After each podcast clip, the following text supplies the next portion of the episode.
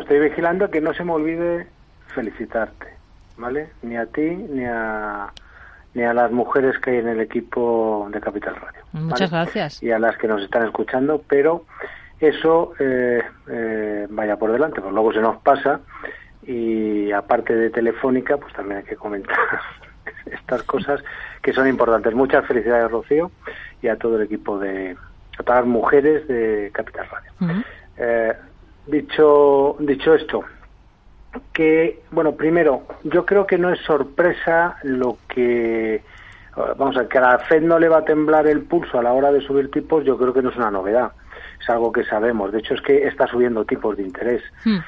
Eh, que el mercado se puede, entre comillas, eh, acongojar, eh, si se me permite la expresión, por esto, bueno, pues sí, es razonable, pero bueno, de momento quizás el discurso me puede valer en Estados Unidos, porque en Europa lo que tenemos, bueno, tú lo has dicho, el CAC 40 hoy estado un poco más débil, sí, pero es que está en máximos, eh, en máximos del año pasado.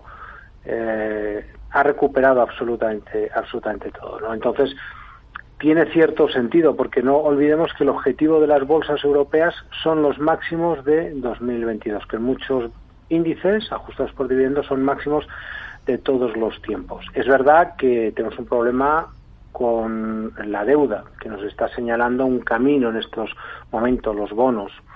Eh, pues están subiendo las tires. Y sí, sabemos que las. Eh, eh, ¿Cómo se llama? Que hay una inversión en la, en la curva de tipos, y es verdad que, eh, bueno, pues que tradicionalmente esto lo que nos indica es que se avecina una crisis económica eh, bueno, pues es así. Y yo no voy a discutir que eso no sea así. Viene en forma de desaceleración, viene en forma de recesión, y es verdad que tenemos eso sobre la mesa. ¿Sabes qué pasa? Que mientras estamos dándole vueltas a esto, Europa se nos ha ido a máximos de todos los tiempos.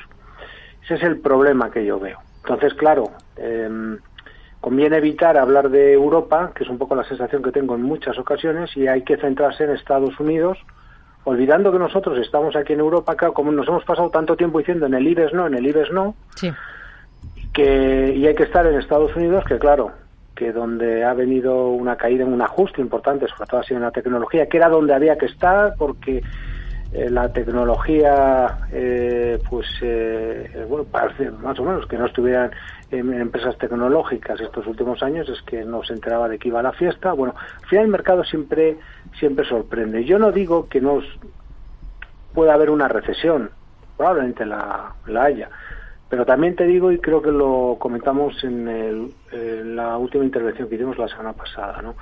Es, es verdad que, eh, bueno, pues con la, eh, con la caída de los bonos, subida de las TIDES, eh, la inversión de la curva de tipos, bueno, que se está exigiendo más ahora mismo en los plazos más cortos que en los largos, eso no es a priori buena señal, eh, pero eso no deja de ser una forma de hacer chartismo elegante. O sea, a ver cómo explicarte. Eh, cuando yo digo el, eh, las bolsas europeas han roto el lateral por la parte de arriba, y lo que digo es me manda máximos del año 2022, bueno, es una manera de decir, oye, he caído por debajo de, de, cero y entonces esto me está indicando que va a haber una recesión, ¿vale? Sí, exactamente lo mismo. Lo que pasa es que, claro, eh, no es lo mismo que te venga un analista técnico y te comente estas cosas a que, bueno, pues los macroeconomistas, y lo digo desde el máximo respeto porque yo soy eh, economista.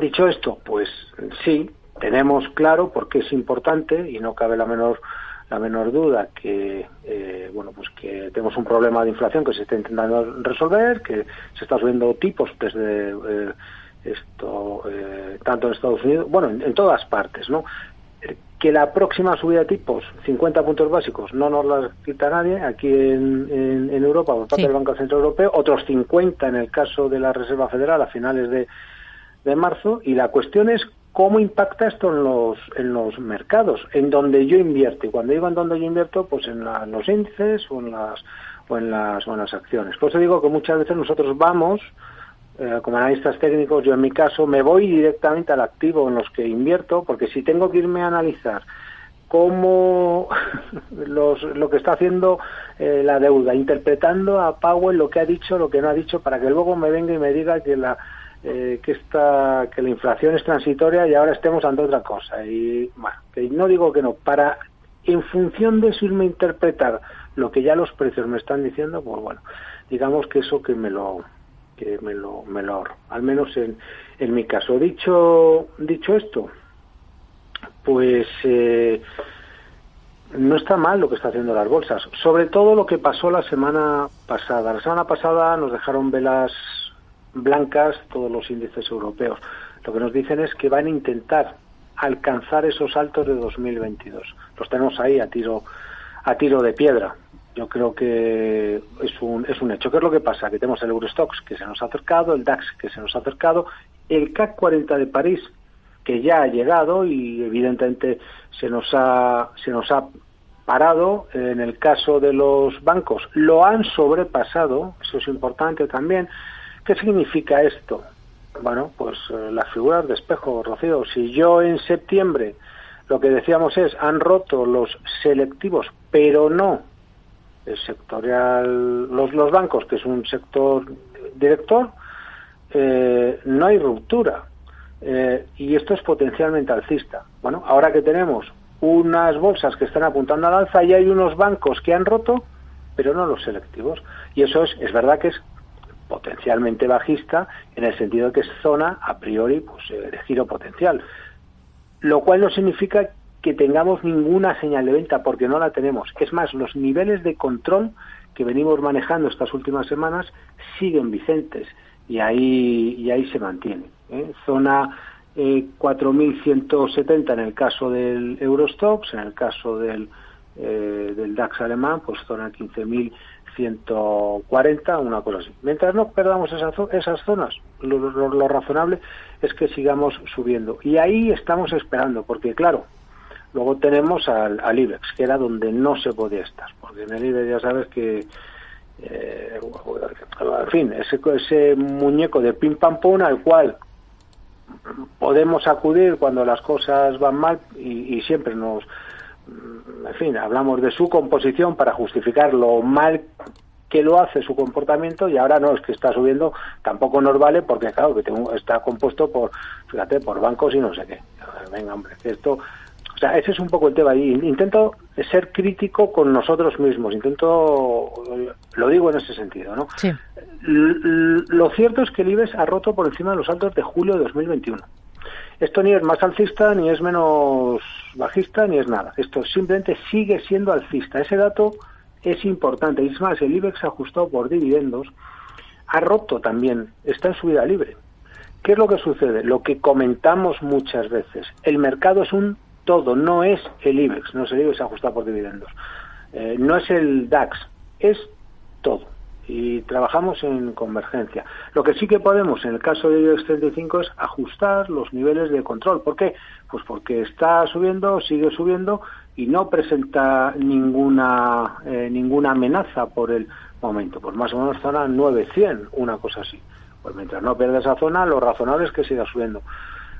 ¿Qué sucede? Que si nos vamos al otro lado del Atlántico, pues es verdad, lo hemos comentado también, tenemos a unas eh, bolsas eh, eh, estadounidenses que es verdad que han atacado los altos de diciembre del año pasado, esa zona es, lo hemos comentado también, eh, superarlo en convergencia, es decir, que lo hicieran o que lo hagan los índices tradicionales SP500 y Dow y eh, la tecnología sería figura de vuelta al alza. O sea, no tendría mucha más eh, connotación. Al margen de lo que esté pasando en, el, en, el, frente de bancos centrales.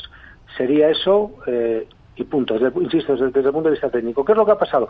Que hemos tenido un ataque con la vela que finalizó el pasado 3 de febrero, una ruptura de niveles en donde en lo que es la tecnología. El índice de semiconductores de Filadelfia, el Nasdaq 100, el Composite, eh, han roto esa zona. ¿Qué es lo que sucede? Que no lo han hecho el SP500 y el Dow. Y volvemos un poco a la reflexión que hacemos siempre. Han de ser todos, porque si no, no hay ruptura de, resistencias. Y el mercado se lo está pensando, porque hemos llegado allí, como no es convergente, hemos retrocedido estas semanas, pero los niveles de control del tramo alcista, porque aunque no haya roto, yo sí puedo controlar el movimiento, la presión alcista, yo lo, al final, ¿dónde lo resumo todo? En, la zona 2850 del SOX. Mientras el SOX, que es el índice director, los semiconductores, ese índice donde ahora todo el mundo mira, antes no existía, ahora todo el mundo mira.